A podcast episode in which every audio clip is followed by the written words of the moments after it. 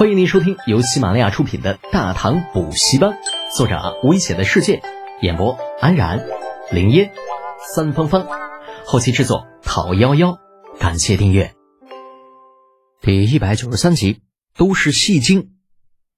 六子很尴尬啊，觉得李浩根本就没有抓住重点，纠结了一下。嗯，少爷，我我想呃离开。李浩似笑非笑的看着沙六子，离开。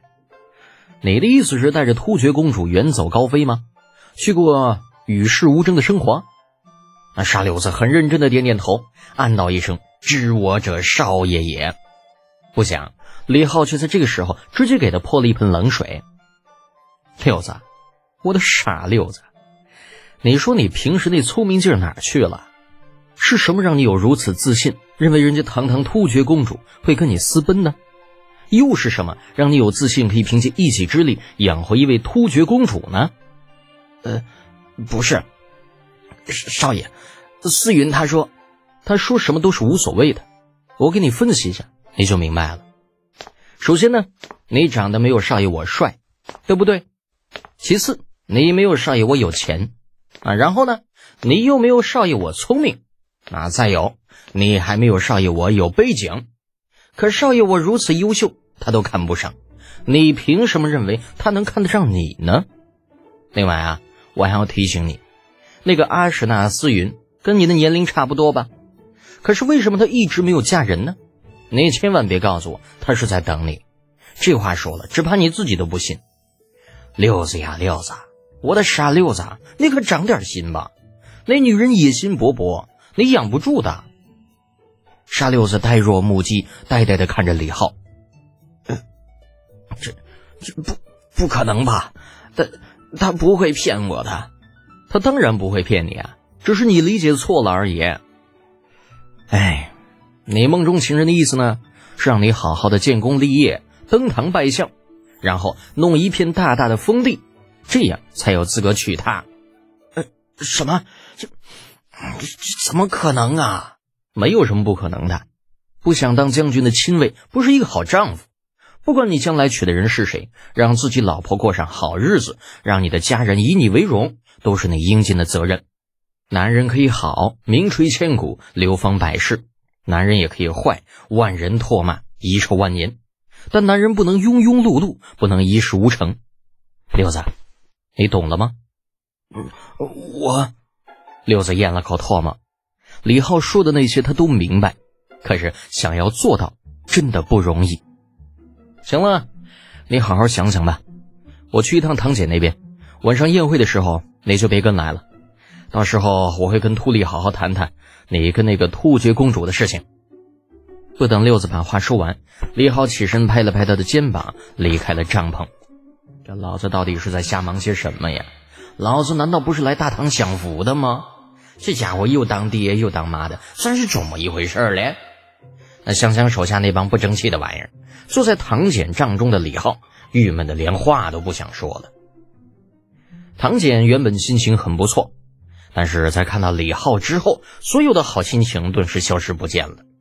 因为但凡这个小子露出这副表情的时候，一定没有憋什么好屁。过了好一会儿。见唐简不说话，李浩只能先开口了：“嘿嘿，那个唐叔啊，求你个事儿呗。啥事啊？”老唐言简意赅。李浩挠着头，有些不好意思：“也没啥大事，就是别着急表态，好好的别一憋秃利那小子。我打算让他付出些代价。为了你老子的那个亲卫，这使团一共就那么大。”六子的事，李浩又没有让人保密，故而唐简多少知道一些。那您看看，李浩一副知我者老唐爷的表情。唐叔啊，我这副使当的不易呀，又要负责使团的安全，又要负责给手下做心理疏导。这家伙又当爹又当妈的，偏偏还没有人理解。每每想到这些，哎呀，痛彻心扉呀！哎呀，好了好了，你小子别给老夫演戏了。老唐眼角直抽抽，那眼看李浩还有些意犹未尽，连忙说道：“看在你对属下还算仁义的份上，今天晚上老夫身体有些不适，等会儿的宴会就由你来代替老夫参加吧。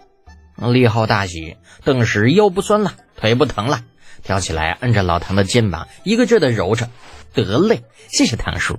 哎呦，您可真是我亲叔啊，没得说。等回去的时候，你们家那风扇我全包了。顺便说一句，你家还需要地热不？老唐这就疑惑了。呃，地热那是什么呀？您别管那是什么，就说需要不需要啊？只要您一句话，我保证今年冬天您家里温暖如春，还没有一丝半点的烟气儿。老唐知道李浩的本事，想了想，点点头。嗯，那嗯，那就麻烦你了。可别，咱们叔侄说这些，那不就远了吗？李浩嬉皮笑脸的说了句，忽然听到外边有人说话的声音，忙换了一副痛不欲生的表情，悲戚戚的大声叫道：“是，你要是身体不舒服，可千万别硬撑着呀！咱大唐外交可全都靠着您呢！就万一您要是有个三长两短，那小侄回去可怎么向陛下交代呀？”啊，老唐都听懵了。老子他妈只是想要假装个染个风寒啥的，顺便摆摆架子。怎么到你小子嘴里，老夫他妈就像是要死了似的呢？小半个时辰之后，突利可汗的大帐当中，这老小子满面沉痛。哎呀，李副使啊，真没有想到唐天使竟然身染恶疾，本汗深感痛心。定会找最好的医生来替唐天使诊治。李浩却摇摇头：“没事，每个人都会有这么一天的。可汗不必放在心上。”哎呀，你这话要怎么接呢？这再接着说下去，该不会说要准备后事了吧？旁边阿史那思云见气氛尴尬，岔开话题道：“李副使怎么不见沙校尉呢？”李浩若有深意的看了一眼阿史那思云。笑着说道：“哈，那家伙因为行为不检，我已命人将他看押起来了。待回京之后，再交由陛下惩治。到时候定会给思云公主一个交代。”这，阿史那思云脸色变了变，想了想，说道：“李副使，沙校尉是我故人，不知我是否能为他在您这里讨个人情？”李浩有些犹豫：“这个嘛。”见李浩举棋不定，秃利开口道：“呃，其实说来，那个沙校尉倒是有情有义的汉子，隐逸灿之恩，硬是寻了小女十年呢。自己此处，本汗颇有成全他们的意思，不知李副使意下如何呀？”那看来这秃利可汗还真敢赌啊！为了与大唐套上关系，连自家闺女都豁出去了。李浩眯起眼睛，目光扫过秃利与阿什纳斯云，而看上去还是有些举棋不定的意思。他与唐简此行的目的便是拉拢秃利可汗，这眼下的事情基本已经成了一大半。只要老唐把使团中带来的那些个旌旗锣鼓拿出来，立刻就代表了大唐对秃利可汗的身份的认可，也代表了他们出使任务的圆满完成。啊，只是在此之前。秃利并不知道唐简此行的目的到底是啥，在他看来，李二能够派人到他这里拉拢的可能性固然大一些，但是也未必没有其他可能。所以在事情已成定局之前，李浩耍点小心思啊，为自己或者说为老头子的手下谋点福利，倒也不是不可以。在这一点上，唐简并不在乎，唐人的身份让他并不把秃利放在眼中，更不要说他的女儿了。否则也不会任由李浩瞎折腾。如果他们二人真的是情投意合，本使自然不会反对。李浩侧头看向了阿什纳思云。不过思云公主啊，你确定真的看上了沙六那小子了吗？不是因为其他某种原因吗？你要知道，本使不想自己的手下被人利用。李副使多虑了。沙校尉虽然职务不高，但却有情有义。这样的男人，思云如何能够放弃？阿什纳思云说的情真意切，弄得李浩险些就信以为真了。好在大唐这个时代有很多先成亲后恋爱的例子，李浩倒也不在乎阿什纳思云是否真的真心，他要的只是一个名义。那至于说以后成与不成，六子能不能把这娘们儿给镇住，这一点李浩还真不在乎。想到这里，他点点头，嗯，真这样的话，那本使可以对沙六既往不咎。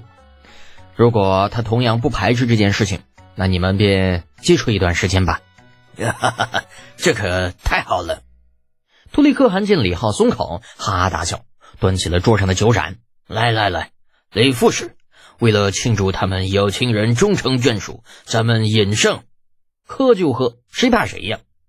说起喝酒，李浩在大唐还真没怕过谁。端起了桌上酒盏，倒了句饮胜，一口直接闷了下去。李副使真是海量啊！杜立见李浩一盏下肚，面不改色，倒也不敢再继续与他拼酒了。赞了一句之后，把话拉到了正题上。李副使。既然小女已经与贵属之间有了这层关系，咱们也就算是一家人了。您说是吧？当然了，一家人不说两家话嘛。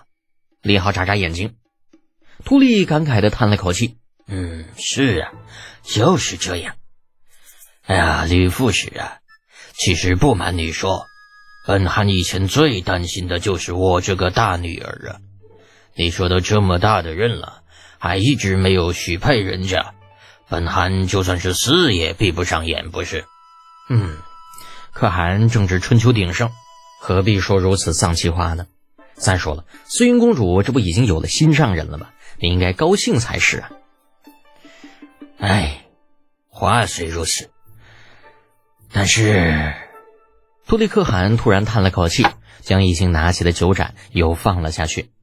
阿什纳斯云也是面露悲切之色，扶了一把秃利，好一副父慈女孝的场面。本集播讲完毕，安然感谢您的支持。